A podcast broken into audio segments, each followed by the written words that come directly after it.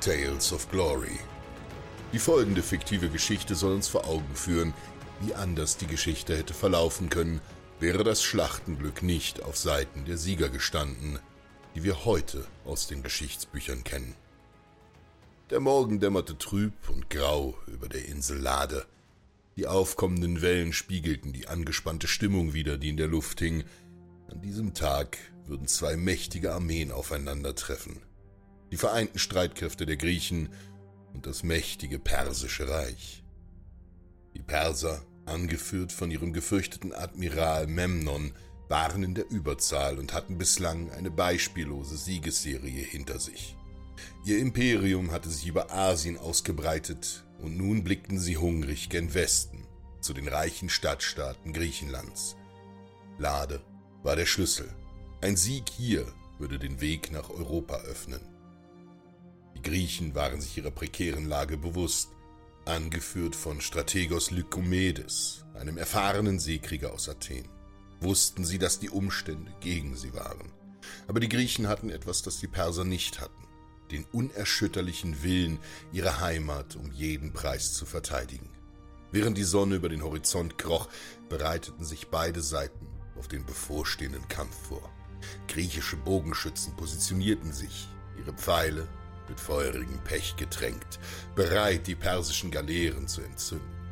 Obliten die schwer bewaffneten Infanteristen rüsteten sich in glänzenden Bronzerüstungen und stellten ihre mächtigen Schilde auf.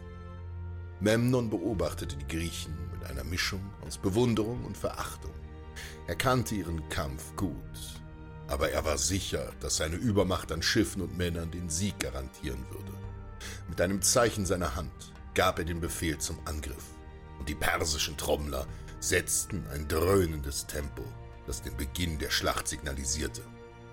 Die griechischen Trimären mit ihren geschliffenen Bronzearmen rasten in Richtung der persischen Flotte die Wellen zerschneiden.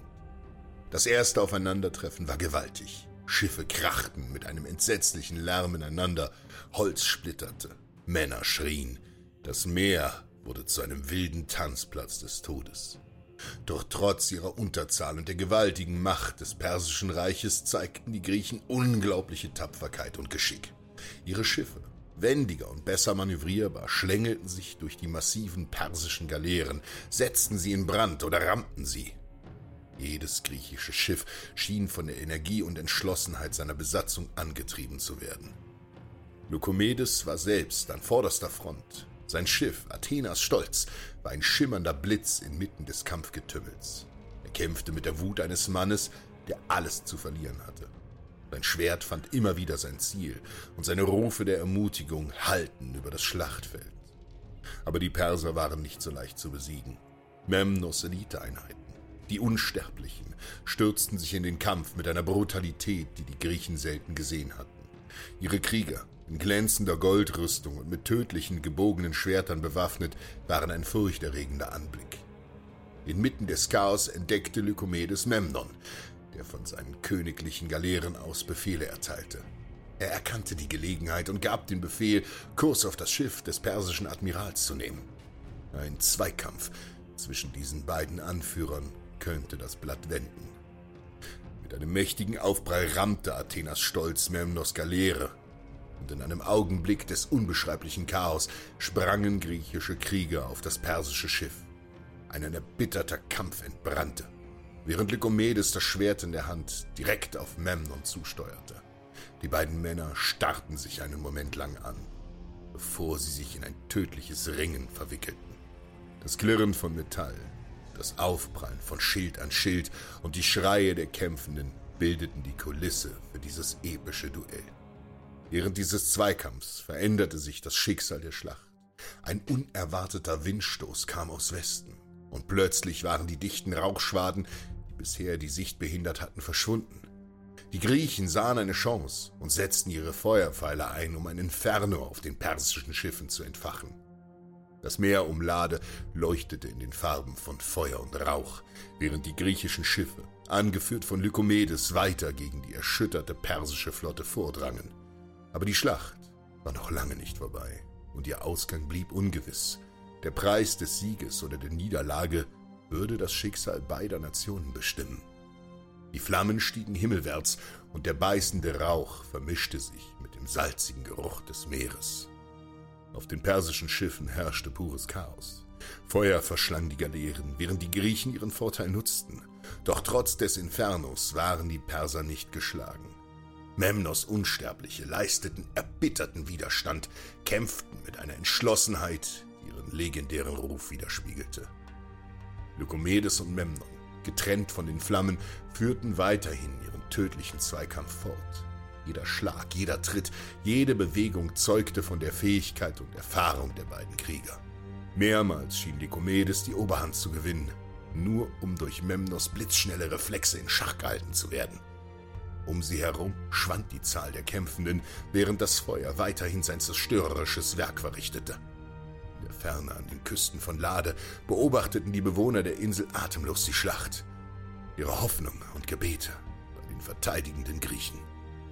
Dann, in einem entscheidenden Augenblick, nutzte Lykomedes eine kurze Unaufmerksamkeit des persischen Admirals und landete einen tiefen Schnitt in seine Seite. Der persische Anführer ging in die Knie. Das Blut sickerte zwischen seinen Fingern hindurch, und Lykomedes stand siegreich vor dem geschlagenen Feind. Dennoch, ohne Triumph in seinen Augen, da der Preis des Sieges zu hoch war. Mit dem Fall ihres Admirals und angesichts der vernichtenden Feuer fiel die Moral der Perser.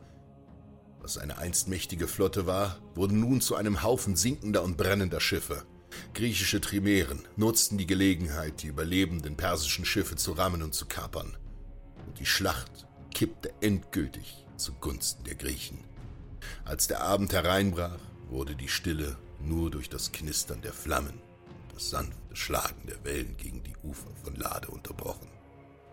Die Überlebenden, Griechen oder Perser, saßen erschöpft und verletzt am Strand, während sie ihre Toten betrauerten ihre Wunden verarzteten.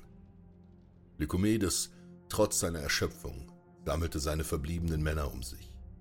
Sie hatten den Tag gewonnen, die persische Bedrohung abgewehrt und ihre Heimat verteidigt.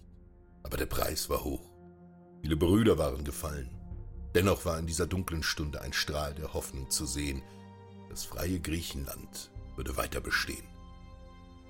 In der folgenden Woche wurde auf Lade Feierlichkeiten und Gedenkzeremonien abgehalten. Den Griechen war klar, dass dies nicht das Ende des persischen Griffs nach Griechenland war, aber für den Moment hatten sie einen entscheidenden Sieg und eine Atempause errungen. Ein Sieg, der in Liedern und Legenden weiterleben würde. Ein Zeugnis für den unerschütterlichen Geist des griechischen Volkes und ihre Entschlossenheit, ihre Freiheit um jeden Preis zu verteidigen. Wenn ihr wissen wollt, was in dieser Schlacht in Wirklichkeit passiert ist, seid ihr herzlich eingeladen, selbst Nachforschungen anzustellen. Wenn ihr Interesse an einer detaillierten Ausarbeitung von uns habt, lasst uns das über Patreon wissen. Wir werden die Folge mit den meisten Stimmen im nächsten Monat ausarbeiten. Folgt uns gern auf patreon.com slash godsrage. Und danke, bis zur nächsten Geschichte über Ruhm und Ehre.